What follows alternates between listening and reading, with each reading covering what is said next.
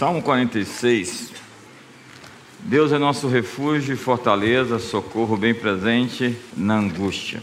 Pelo que não temeremos, ainda que a terra se mude e ainda que os montes se projetem para o meio dos mares, ainda que as águas rujam e espumem, ainda que os montes se abalem pela sua braveza. Há um rio cujas correntes alegram a cidade de Deus, o lugar santo da morada do Altíssimo. Deus está no meio dela, jamais será abalada. Deus a ajudará desde o nascer da manhã. Bramam nações, reinos se abalam. Ele levanta sua voz e a terra se dissolve. O Senhor dos exércitos está conosco. O Deus de Jacó é o nosso refúgio. Vinde e contemplai as obras do Senhor, as desolações que tem feito na terra. Ele faz cessar as guerras até os confins da terra. Quebra o arco, despedaça a lança, queima os carros no fogo. Aquietai-vos. E sabei que eu sou Deus. Sou exaltado entre as nações, sou exaltado na terra.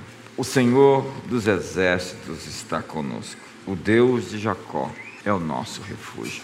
Vamos repetir todos esse último verso. O Senhor dos exércitos está conosco. O Deus de Jacó é o nosso refúgio.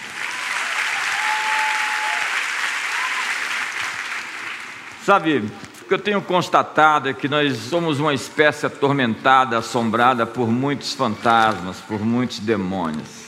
Sem falar na decepção, no cinismo, na desesperança, que é uma característica fundamental do espírito pós-moderno. A pós-modernidade é esse desalento com o porvir, essa coisa de que não há esperança. Tanto Aldous Huxley como George Orwell escreveram literaturas distópicas em seu admirável Mundo Novo ou na Revolução dos Bichos, 1984. Nós vemos a descrição de uma sociedade despótica, tirânica, onde um pequeno grupo de pessoas dominam as massas. Todo o otimismo, então, do iluminismo de 200 anos, de dois séculos, ficou enterrado sobre os escombros de duas guerras mundiais, dos gulags, Auschwitz, Hiroshima. Tráfico de drogas, pornografia infantil, tráfico humano, terrorismo, depressão, ansiedade. E nós, a igreja, o que nós fizemos. Por vezes nós inventamos uma escatologia para justificar as más notícias. E nós sucumbimos, declinamos diante da principal heresia dos dois, três primeiros séculos da cristandade, que é o gnosticismo. A negação da realidade física, espacial, terrena, amaldiçoando a matéria, o mundo visível e pretendendo simplesmente escapar, escapulir, fugir. O teólogo inglês N.T. Wright diz: Nosso mundo ainda é um lugar cruel e deplorável. Não é um lugar feliz, mas está caminhando para uma grande luz. Nesses últimos dias, a escuridão e a luz estão aumentando, mas a luz está aumentando mais rápido do que a escuridão. As trevas estão se manifestando porque elas ficaram sem opção, elas não conseguem ficar mais escondidas. A natureza do inimigo é sempre se esconder. Ele queria, gostaria muito de trabalhar na sua vida, na sua família, e você não perceber que ele estava em ação. Ele gostaria de se esconder bastante nos processos de dívida, de doença, de divórcio e de outras derrotas mais, e você sempre dá explicações naturais a essas situações, a esses expedientes. Mas na verdade, quando o inimigo fica em evidência, é porque ele foi forçado a se expor. É verdade, o mal nesse tempo está ficando mais declarado. Eu ouço, vejo algumas coisas que eu falo, isso não é possível, não pode estar acontecendo desse jeito. Mas a promessa é que, enquanto as trevas cobrem a terra, a glória do Senhor está nascendo sobre nós. Nós teremos uma luz ainda muito mais radiante. E somos todos, portanto, chamados para transformar o presente na luz de um novo futuro. Nós somos a resposta que Deus tem para esse mundo. Mas Quando pensamos no futuro, nós pensamos em que futuro? Nós somos muito supersticiosos.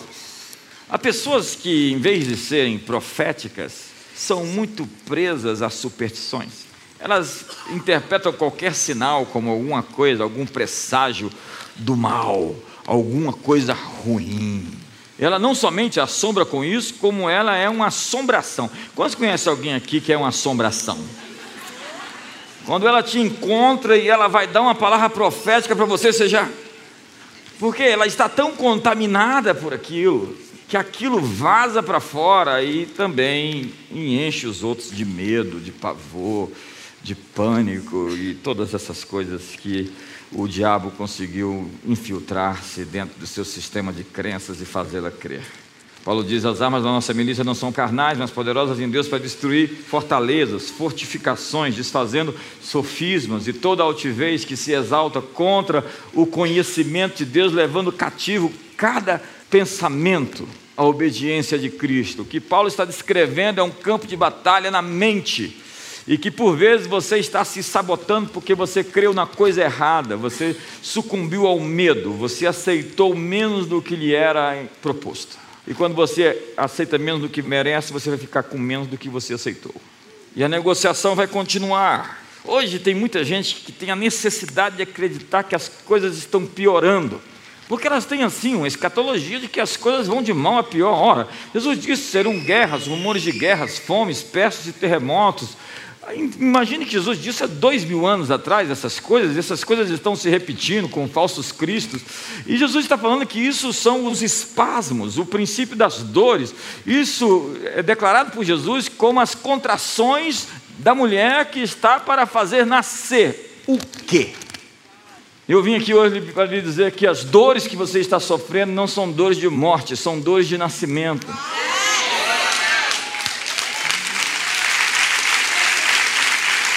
Quantos tiveram. Eu tenho feito pesquisas, eu gosto de pesquisas, eu gosto de saber, eu, eu, eu estudei estatística, eu gosto de ter uma boa amostragem para poder perceber, discernir o que de fato está ocorrendo. E eu perguntei para muita gente como foi o ano, e boa parte dessas pessoas me disseram que foi um ano difícil, mas terminaram me dizendo que foi um ano bom, apesar de difícil. E todo esse tempo com dificuldades e situações de batalha, de crise, de enfrentamentos que você está sofrendo, é uma espécie de treinamento para aquilo que você vai ocupar na próxima década. Se você teve momentos difíceis esse ano, é porque você estava sendo preparado para aquilo que Deus quer lhe entregar para o próximo tempo, para a próxima estação. Me ajuda aí.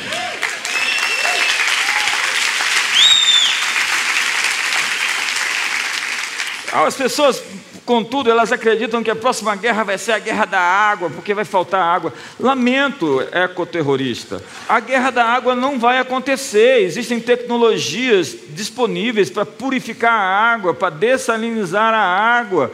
É, eu visitei Israel várias vezes, eu vi como o país está avançado nesse expediente. O Peter Diamandis, autor do livro, o espetacular livro Abundância, do campus NASA da Singularity University, disse que nós temos, nós somos o planeta água e não o planeta Terra, de tanta água que temos. Nosso problema não é um problema de falta, é um problema de acesso. Nós precisamos acessar aquilo que já existe, há tesouros encobertos e riquezas escondidas. Nós precisamos enxergar no grão de areia o microchip. Nós precisamos converter a energia solar em energia elétrica. Nós precisamos transformar o que já existe em algo que pode ser utilizado de maneira abundante, porque nós temos 5 mil vezes mais energia solar do que nós precisamos. Uma hora de exposição solar no planeta abastece nossas cidades todas por um ano inteiro. Uma hora, um ano. Porque o nosso Deus é, é o Shaddai, Ele é o mais que o bastante, Ele é o mais que o suficiente. Nós não temos problema de falta, nós temos problema de conversão transformar o que existe em algo que nós precisamos.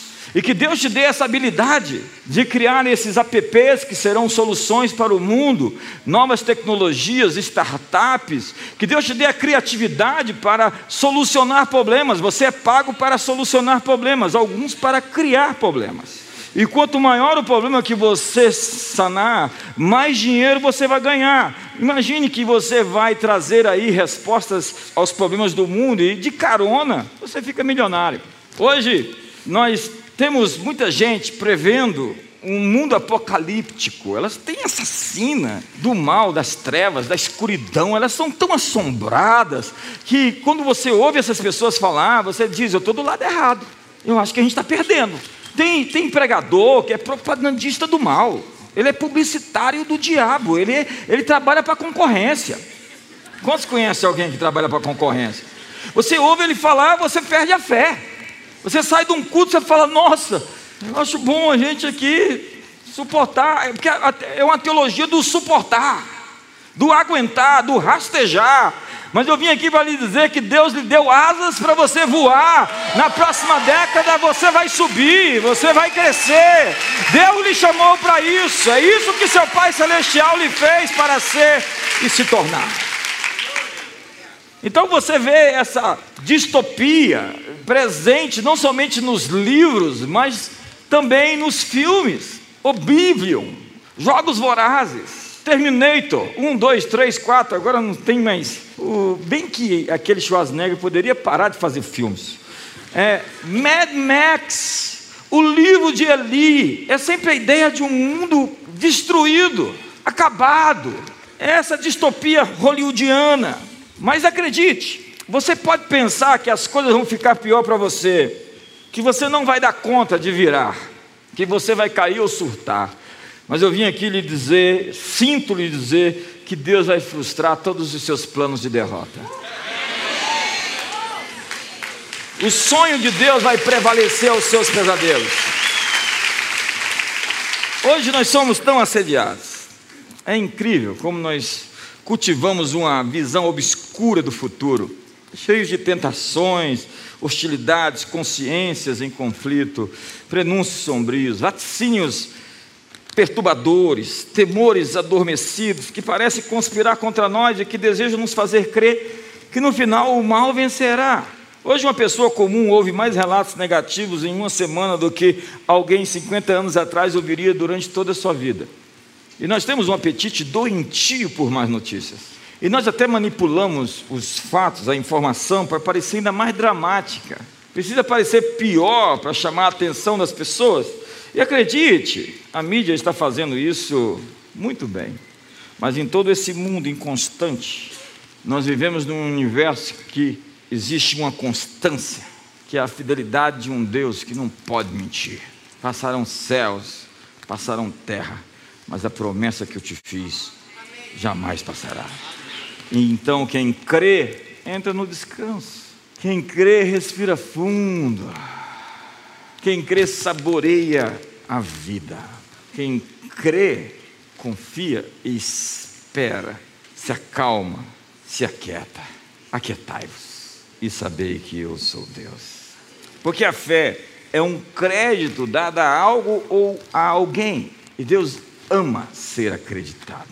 Hebreus capítulo 11, verso 6 diz que Deus tem prazer em ser crido. Ele é galardoador daqueles que creem nele, ele recompensa as pessoas que acreditam nele.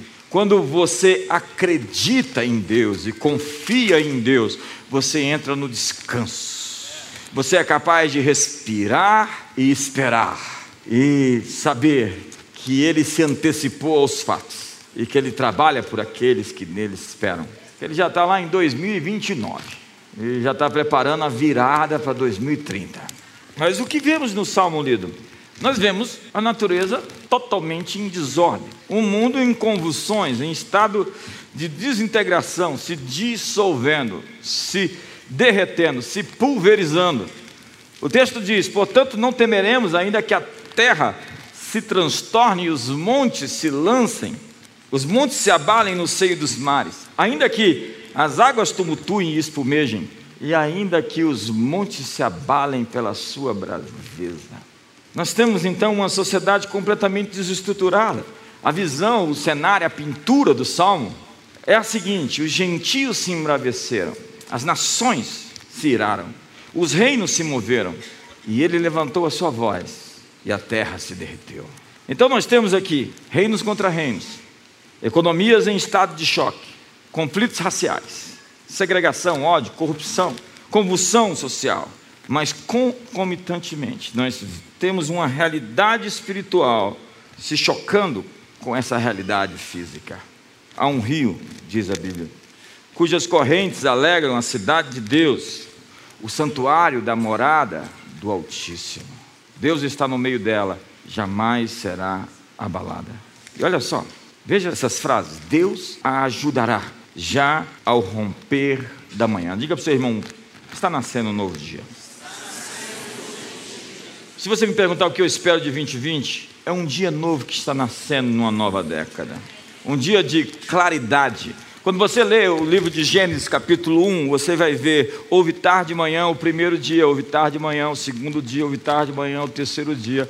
No final da tarde, as coisas começam a se desorganizar aos seus olhos, você não consegue ver. Se você entra num quarto escuro, você não enxerga nada. Quando chega amanhã, você tem percepção, discernimento, você consegue definir o que existe e você, portanto, consegue colocar em ordem, organizar aquilo que está fora de ordem. O que eu entendo é que Deus tem uma palavra sobre luz muito forte para esse novo tempo. E todas as coisas que são trevas são reprovadas quando a luz chega. Amigo, não tenha medo da luz. Alguém disse que o grande problema do mundo não é quando as crianças têm medo do escuro, mas quando os adultos têm medo da luz. Diga para a pessoa do seu lado: a luz está chegando. Quantos querem dizer comigo, haja luz? Nós temos então aqui o romper da manhã. Eu quero anunciar para você o início de um novo dia. Essa é a mensagem da madrugada de um dia mais brilhante, onde as sombras da noite serão dissipadas e de um mundo novo que está nascendo. Portanto, abra as cortinas da sua alma para ver o sol brilhar. Yes! Ele está nascendo. Pelas misericórdias do Senhor nascerá sobre vós o sol nascente das alturas, trazendo salvação nas suas asas. Não adianta acender uma vela para ver o sol nascer. Quando a manhã chega, o mundo inteiro acorda. Eu quero dizer que nosso planeta vai acordar, porque um dia está nascendo. Nossa mensagem de um reino invisível que se torna definitivamente o espírito do tempo, o espírito das épocas, o espírito da eternidade. É o que os alemães chamam de Zeitgeist, o espírito de uma época, o espírito de um povo que não terá fim, que não é comida nem bebida, mas justiça, alegria, paz, gozo do Espírito Santo. Contudo, nunca é tão escuro como quando está prestes a nascer o dia. Nós ainda teremos muitas dores de parto até que esse filho nasça. Mas nós somos feitos para essa hora. Nós estamos prontos para o enfrentamento. Nós nascemos para a luta. Mas o salmo continua. Verso número 7 diz: Vamos lá? O Senhor, o Deus de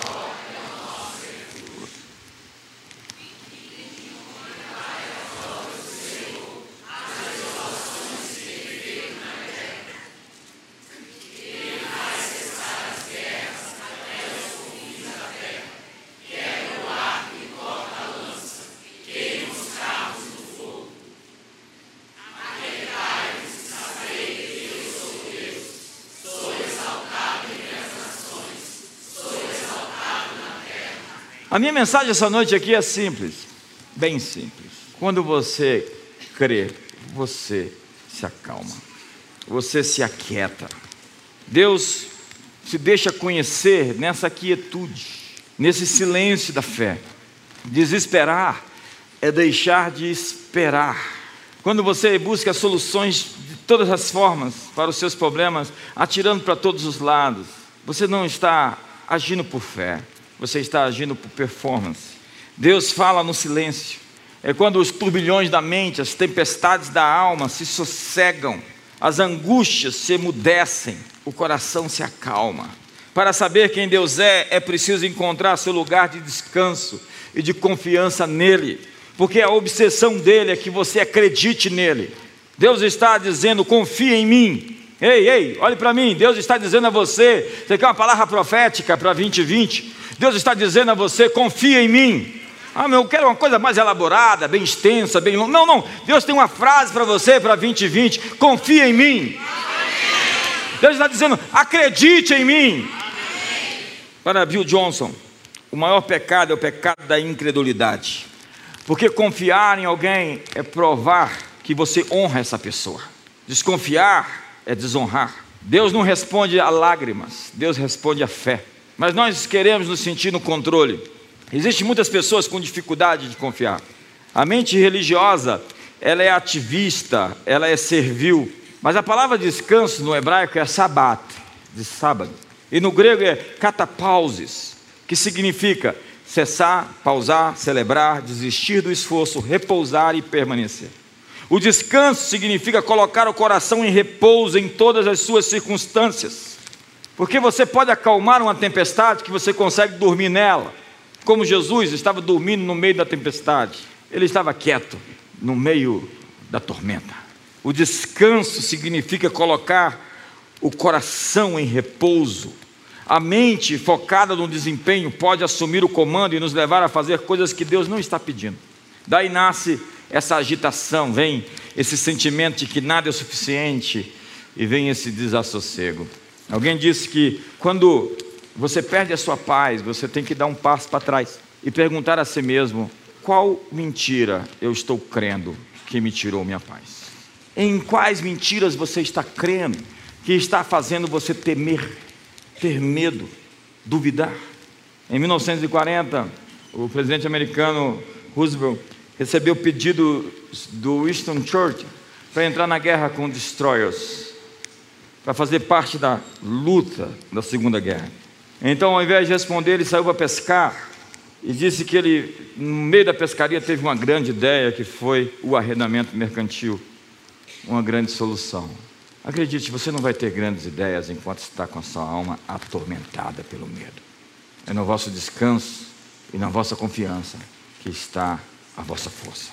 Deus quer te dar uma grande ideia. Deus quer te dar um grande insight. Deus quer te dar soluções para seus relacionamentos. É incrível como eu recebo tantos insights quando eu me calo e simplesmente me ajoelho. E eu não falo nada. Eu não entendo alguns cristãos que oram, falam, falam, não param de falar, depois levantam e saem. Isso não é oração, isso é um monólogo. A oração mais poderosa que eu conheço é aquela que você para para ouvir o que Deus tem para te dizer. E por vezes você recebe instruções, direções e soluções. Deus tem soluções para cada um dos seus problemas. Na verdade, as soluções existem antes que os problemas existam. Deus não é contra você, Deus é por você. Deus é por você, Deus está com você. Uma das coisas mais difíceis, no entanto, é acreditar na palavra, fique tranquilo e confie em mim. Porque nós estamos acostumados a controlar os resultados. É como a piada do Paulo Francis, de um jornalista que ele disse: Ei, segura o mundo enquanto eu vou ali no banheiro. Você sabe porque muitas pessoas estão cansadas, porque elas estão tentando controlar coisas que elas não podem controlar. Elas estão tentando segurar o mundo que não é trabalho delas, é um trabalho de Deus. Ei, você não consegue controlar as variáveis, mas alguém que gosta muito de você controla todas elas. E quando você acredita nele para o bem, eu creio que verei a bondade do Senhor na terra dos viventes. Quando você lança a sua fé nele, a Bíblia diz que não será envergonhado nem confundido todo aquele que nele confia. Houve uma época da minha vida em que, se eu não jejuasse todos os dias, parecia que o diabo estava ganhando território, parecia que alguma coisa tinha saído do lugar e o inimigo estava controlando tudo. Minha confiança em Deus estava baseada no meu desempenho e não na graça que recebi no favor de ser um filho. Então eu passei três dias de jejum dentro da igreja. E eu estava lendo um livro chamado Caindo na Graça, que é aquela ilustração que se faz dentro das grandes corporações de uma pessoa que se joga e alguém segura atrás. Não é simplesmente testar ou tentar a Deus, mas é desistir de ter a sua mão onde está a mão de Deus é desistir de fazer o que você não pode fazer e só Deus pode fazer. É fazer a sua parte, esperando que Deus faça a dele. Nós precisamos achar para o próximo ano, para a próxima década? Esse lugar de descanso na confiança. Diga comigo: descanso, descanso. na confiança. Salmo 91 diz: Aquele que habita no esconderijo do Altíssimo, a sombra do Onipotente descansará. O Senhor é o nosso refúgio, é o lugar onde eu me escondo. Quando eu me escondo em Deus, Ele é meu escudo, então eu me torno invisível aos meus inimigos. Mateus capítulo 11, verso 28 diz: Vinde a mim, todos vós que estáis cansados e sobrecarregados porque eu vos aliviarei. Tomai sobre vós o meu fardo que é leve, o meu jugo que é suave, aprendei de mim que sou manso e humilde de coração, e achareis descanso para as vossas almas. Quantos querem descanso em 2020? Descanso. Eu preguei outro dia desse uma mensagem chamada Seja Feliz Agora. Nós temos que todos os dias decidir ser feliz. Eu decidi ser feliz em 2020. E você? Como fazer isso? Agora, trazendo à memória o que te dá esperança, porque descanso é o subproduto de acreditar nele. Há coisas simples que te tiram o descanso, são os roubadores de alegria. Encontre o seu lugar de descanso na fé, retorne ao seu lugar de refrigério. Por quê? Porque Deus colocou Adão e Eva no jardim e não lhes deu instrução sobre batalha espiritual.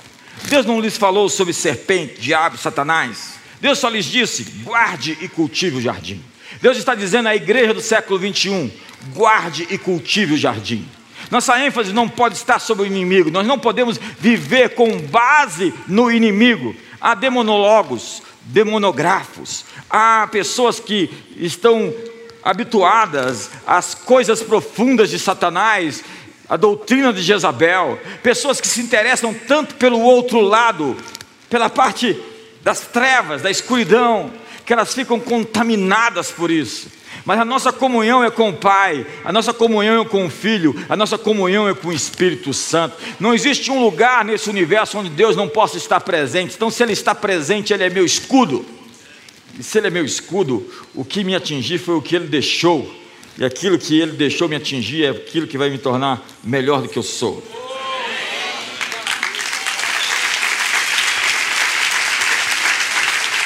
Deus não falou de diabo no capítulo 1 e no capítulo 2 de Gênesis, na criação. Deus não falou de demônios. Deus não falou de principados e potestades. Porque Deus tinha a ideia de proteger Adão e Eva no relacionamento. Você é protegido no relacionamento. Você é protegido no casamento. Você é protegido na família. Você é protegido na casa. É por isso que o salmista tem a insistência, a frequência de dizer: habitarei na tua casa, na casa do meu pai. É a morada, é o teto. É por isso que um dos nomes da igreja é capela. Porque capela é capa, é aquilo que te protege, é aquilo que se põe sobre você, é aquilo que te guarda. E é por isso que você precisa de uma igreja local, não simplesmente ser um frequentador de igreja, mas um membro ativo e operante dentro do ministério. Deus apostou na comunhão, porque toda comunhão tem um fruto. O relacionamento produz um produto. Quando você foi gerado, foi seu pai e sua mãe num ato de intimidade. Intimidade gerou você. A presença de Deus é um lugar onde a sua identidade é gerada. Quando você entra em Sua presença, algo dentro de você descola, vem para fora, se manifesta. No lugar da comunhão você encontra a sua identidade. Jesus disse que o diabo veio roubar, matar e destruir. E a palavra, quando diz que ele veio, significa uma concessão, uma permissão, o diabo só faz aquilo que você permite. E como é que ele faz você permitir ser oprimido? É quando você aceita uma mentira dentro do seu sistema de crenças, passa a crer nela e passa a trabalhar com ela. Isso sabota você por dentro. O inimigo controla você por dentro. Como? Com seus medos, com suas dúvidas, com sua incredulidade. Mas no momento em que você desfaz esses argumentos, a minha palavra é como um martelo, como uma marreta, que esmiuça as pedras dessas fortificações, dessas casamatas, desses castelos, dessas cabeças de ponte. Então você desmonta toda essa estrutura que se apegou a você e que lhe fez acreditar em mentiras sobre você. Seus problemas não estão fora de você, seus problemas estão dentro de você. Os maiores inimigos não são os inimigos de fora, são os inimigos de dentro. O inimigo só opera com uma permissão, e Adão e Eva lhes deram uma concessão. O diabo ficou ao derredor até achar uma concessão de Eva. Ele está ao seu derredor até lhe convencer de algo. O diabo está tentando lhe convencer sobre algo. Ele está insistindo em uma ideia constantemente, depreciando você, dizendo que você é menos do que você na verdade é. Ele usa até a teologia de alguns, que é a teologia de morte, não da nova criação, mas simplesmente da depravação total, que na verdade existe mas não é páreo para a redenção que foi feita na cruz, quando ele, no seu sangue, naquela cruz, exterminou para sempre o poder do pecado. E ele conversou com Eva, até ter uma concessão. Ele chegou, Eva, coma da árvore do conhecimento do bem e do mal, porque você vai emagrecer. No lugar da comunhão, sua imagem vem para fora. Você não se conhece até que você encontre a presença de Deus. É na sua presença que a sua fraqueza desaparece e que na verdade se torna um favor, um benefício. Aquilo que era contra você se torna por você. Deus faz uma bela tapeçaria com toda a sua história, aquele tanto de pedaços, ele constrói um grande tapete, belo e formoso com a sua história. Ele junta todos os pedaços e faz algo muito melhor do que era antes. Essa é a habilidade do nosso Pai. Ele é um artista extraordinário. E ele diz: a glória da segunda casa será maior do que a da primeira.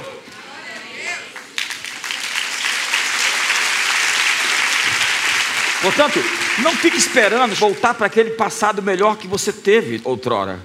O seu futuro é muito melhor do que qualquer passado que você já tenha tido. Ei, não fica saudosista sobre tempos bons que você viveu, porque o que Deus tem para você lá na frente, olhos não viram, ouvidos não ouviram, não penetrou o coração humano. Deixa ele pintar esse quadro. Esse quadro é pintado dentro de você. Esse insight é dado quando você está em comunhão com ele. Sua mente é renovada e ele está pronto para pintar uma ideia sobre o seu futuro. Você sabe como é que isso acontece lendo as Escrituras? Você sabe como é que isso acontece quando você ora? Sabe como é que isso acontece quando você lê livros inspirados? Eu estava lendo um livro que me deu revelações, que fez crescer minha autoridade. Esses dias, eu senti uma nova autoridade depois de ter terminado um livro. Alguém disse que você pode mudar uma fase da vida simplesmente por ler um livro. Então nossas mentes se tornam renovadas através do encontro divino, tornando-se a tela perfeita para ele pintar. E isso, no nosso tempo de comunhão, nos dá a vida e a capacidade de sonhar e desejar. A maioria das pessoas hoje concordariam que a verdadeira grandeza tem que ser cultivada de dentro para fora. Quando você considera que o ambiente ao seu redor seja maior do que o ambiente dentro de você, você vai reduzindo o seu mundo à sua volta como um espelho do mundo que está dentro de você. Na verdade, o seu mundo fora é só o reflexo do que existe dentro de você, em todas as esferas. Uma alma desértica criará ao seu redor um mundo desértico. Esta é a hora, contudo, de expandir seus territórios interiores, expandir a sua alma. Nós temos marcadores internos que definem nossas conquistas externas. Sua vida, portanto, é uma autobiografia em desdobramento. Está acontecendo agora, em tempo real. Sua biografia está sendo escrita. Sua vida é uma escultura não acabada um trabalho em andamento, com capítulos de realização externa seguidos por períodos de gestão interna. Diga comigo, gestão interna. Você não pode liderar ninguém até que você se lidere. O primeiro, a primeira atitude de um líder é se autoliderar. Eu não confio em pessoas que não dominam suas paixões, que não controlam suas emoções. Os destinos temporários que você chegar são muito menos importantes do que a sua capacidade de gerir e de aproveitar a viagem em si. O homem exterior, disse Paulo, envelhece e o homem interior se renova em constante crescimento. O segredo, então, está em entender os ritmos da vida. Diga comigo, ritmos da vida. Saber apreciar os momentos em que Deus está chamando você para uma caminhada interior cada vez mais profunda. Eu decidi esse próximo tempo fazer imersões pessoais, com livros, com oração, com vídeos, Nosso chamado é para o desenvolvimento, é para o crescimento. Você não pode parar de crescer. Uma pessoa que para de crescer se torna uma aberração. É por isso que o chamado de cada cristão é para autodesenvolvimento. Então é preciso discernir as estações e permitir viver cada uma delas com contentamento. Contentamento. Esse é o segredo para experimentar a realização o tempo todo. Até aquilo que pareceu dar errado. Contentamento. Porque disso você vai tirar lições para a sua vida, vai aprender com isso e vai aproveitar isso no futuro. Qualquer coisa, Deus não perde nada. Deus não perde nenhum trauma, Deus não perde nenhuma dor, Ele reaproveita. No mundo espiritual, como no mundo físico, nada se perde, tudo se transforma. Nós precisamos realmente entender que em cada fase da vida existe uma unção diferente. Lá em Apocalipse diz, no capítulo 22, verso 2, que a árvore da vida produz doze frutos, dando o seu fruto a cada mês. Então, eu vim lhe dar uma palavra profética aqui para 2020. Há um fruto diferente para cada mês do seu próximo ano. Há muitos frutos diferentes que Deus vai dar para você a cada mês. Você não vai ficar nem um mês sem um fruto especial da parte do Pai.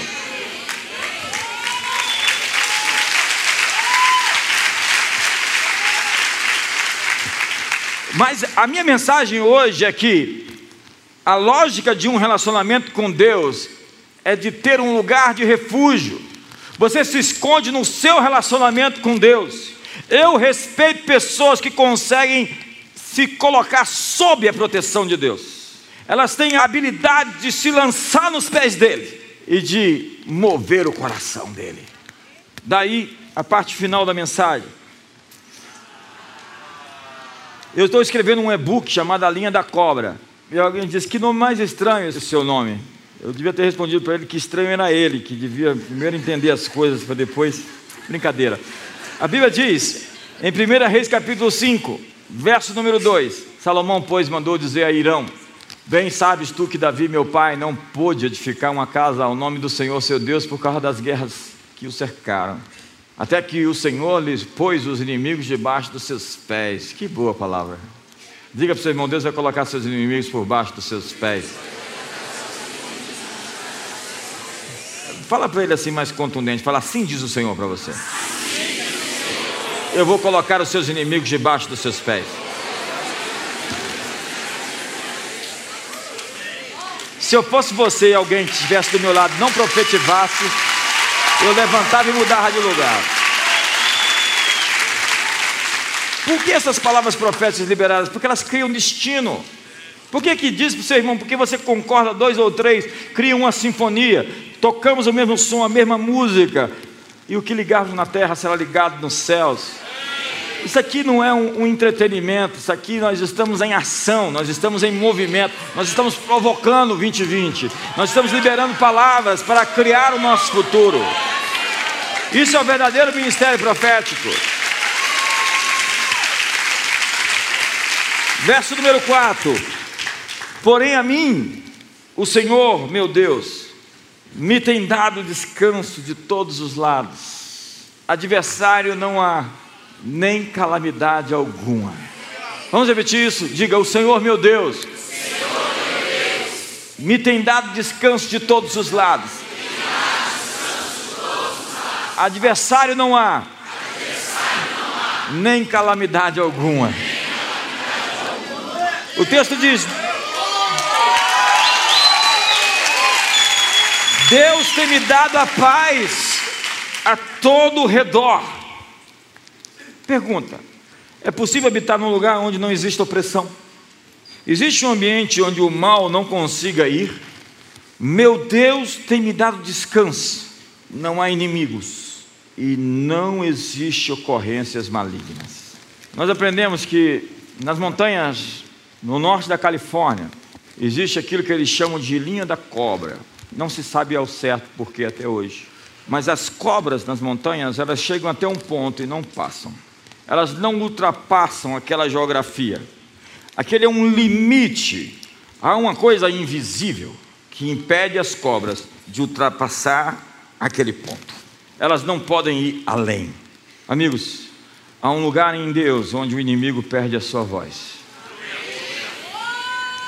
Existe um lugar onde o inimigo não pode ir, não pode te perseguir, onde o mal e a tormenta não podem te alcançar. Aquele que habita no esconderijo do Altíssimo, a sombra do Onipotente descansará. Eu não posso lhe prometer uma vida sem batalhas. Não seria honesto da minha parte dizer que você teria uma existência sem lutas, porque por meio de muitas tribulações importa que entremos no reino dos céus. Faz parte da nossa experiência na terra ter crises e enfrentamentos. O Senhor mesmo disse: No mundo tereis aflições, mas tem de bom ânimo, fique alegre e feliz. Paulo disse: Estou alegre pelas tribulações me regozijo nelas, porque elas sempre apontam para promoções. Eu vou repetir hoje para você: tudo que você passou nessa década, nesse ano de 2019, foi um treinamento. Suas tribulações lhe serviram para lhe promover para o próximo ano e para a próxima década. Me ajuda aí.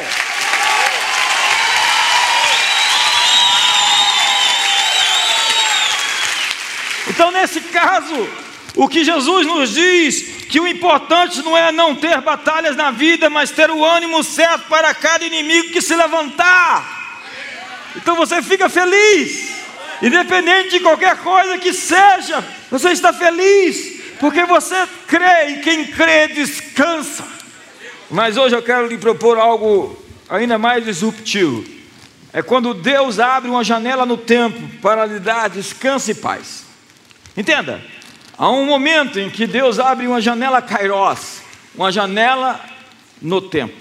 Ele dá folga, a fim de que você se fortaleça, a fim de que você encontre paz, a fim de que você descanse. Em Atos capítulo 3, verso 19, aparece a palavra kairos na expressão tempos de refrigério. Vamos ler. Verso 19.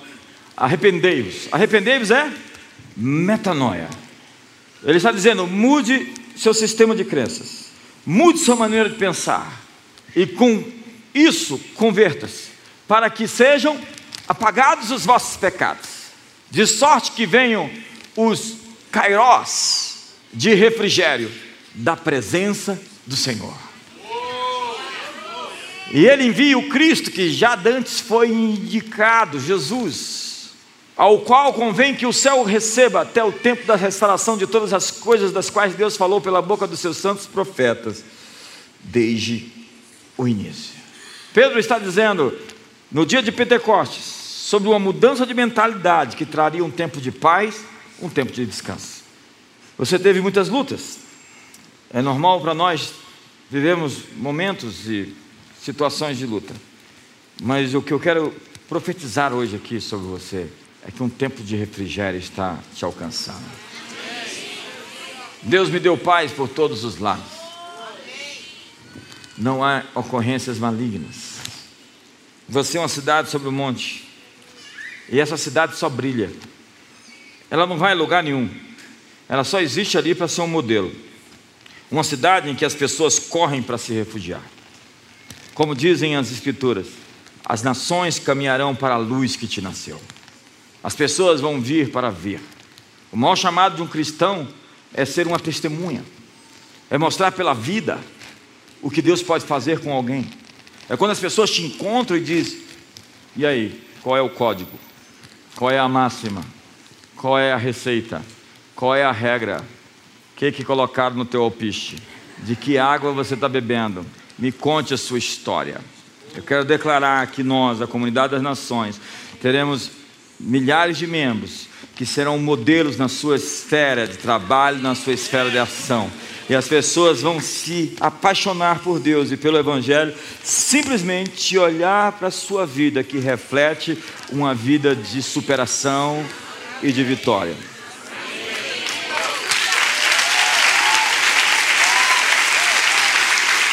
Então, as pessoas vão olhar para a sua família, você tem uma família tão estável, tão bonita. Então você vai ensinar como criar filhos bem-sucedidos. E você vai ter tanta tranquilidade para resolver as coisas. Não vai virar um barraqueiro, desenvergonhando o nome de Jesus por aí, brigando com os outros. Mas você vai ter tamanha autoridade para operar na área de sinais e de prodígios, que, que as palavras se tornam desnecessárias quando você tem vida. Porque a verdadeira pregação é a vida. Um pregador não é desafiado a viver o que prega, mas pregar o que ele vive. Essa é a mensagem. Eu estou lhes pregando o que eu estou vivendo e posso mostrar a vocês. As pessoas vão vir ver, elas virão a Brasília para ver, porque Deus está lhe estabelecendo num padrão alto naquilo que você faz. Não se esconde a cidade iluminada, nem se esconde a luz, o candeeiro abaixo do velador. Você vê um poste, aquela luz fica em cima do poste ou fica no pé do poste? Ela fica em cima, porque você é a luz do mundo e você é o sal da terra. E Deus tem todo interesse em projetar você, a fim de que os homens glorifiquem vosso Pai Celestial por causa das vossas boas obras. Então eu quero declarar sobre você o experimentar nos próximos dias de um dramático desenvolvimento para o seu propósito. É hora de guardar e cultivar o jardim. O jardim hoje é a sua mente, são os seus territórios, sua casa. E Deus hoje está estabelecendo um perímetro na sua geografia onde o inimigo não vai conseguir chegar. Ele está traçando uma linha onde o inimigo não poderá ultrapassar. Deus está colocando limites para o inimigo. Põe a mão no ombro do seu irmão e diga: Deus está limitando seus inimigos. Essa é a sua hora de reclamar a sua herança. O que é herança? Herança é o que você recebe sem fazer nada. É simplesmente aquilo que lhe foi outorgado. Por quê? Porque você é filho. Porque você não tem que lutar as batalhas que seus pais lutaram. Porque eles venceram as batalhas que colocaram você lá na frente. A grande questão com relação à honra é que quando você desonra os que vieram antes, você quebra essa conexão entre as bênçãos que vieram antes de você e elas não conseguem te alcançar, porque a desonra faz perder a recompensa. Honra teu pai tua mãe, ou honra sua liderança, é um princípio para que se prolongue seus dias de sucesso ou seus dias de vida. Então, nos dias de Salomão, havia tanta prata, montanhas de prata, que prata não tinha valor nenhum. Há um lugar na presença de Deus onde a miséria não pode te alcançar. Há um lugar na presença de Deus onde a doença não pode te alcançar. E Salomão deu tanto dinheiro para a rainha de Sabá, não porque ela tinha necessidade, mas porque reis dão, porque essa é a maneira que eles vivem. Generosidade é o estilo de vida dos reis. Quando você pensa na Jerusalém dos dias de Salomão, você pensa numa cidade onde os reis da terra viriam de enormes distâncias, simplesmente para ouvir a sabedoria do líder. Eu creio que existe um novo tempo para o Brasil. Quantos creem? Quantos creem que existe um novo tempo para Brasília? Eu creio que existe um novo tempo para o planeta. Um dia está nascendo sobre nós. E o que é escuridão, o que é treva, o que é errado, vai ficar muito claro. É por isso que nós estamos vivendo uma era de extremos de polarização radical, porque o que é mal vai ficar pior, e o que é verdadeiramente bom vai ficar realmente bom. O que é limpo vai limpar-se mais, e o que é sujo vai se sujar de verdade.